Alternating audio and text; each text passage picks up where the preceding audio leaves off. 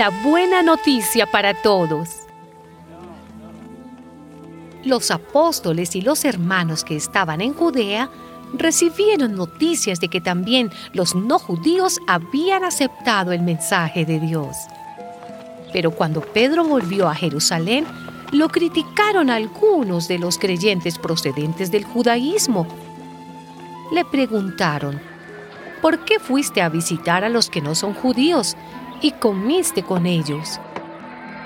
Pedro les contó desde el principio todo lo que había pasado.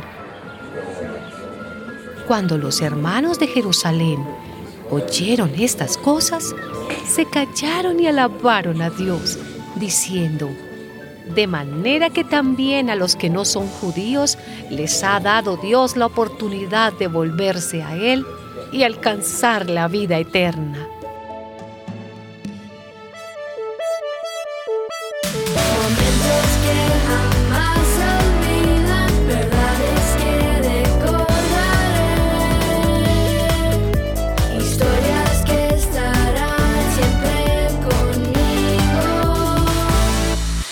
siempre conmigo.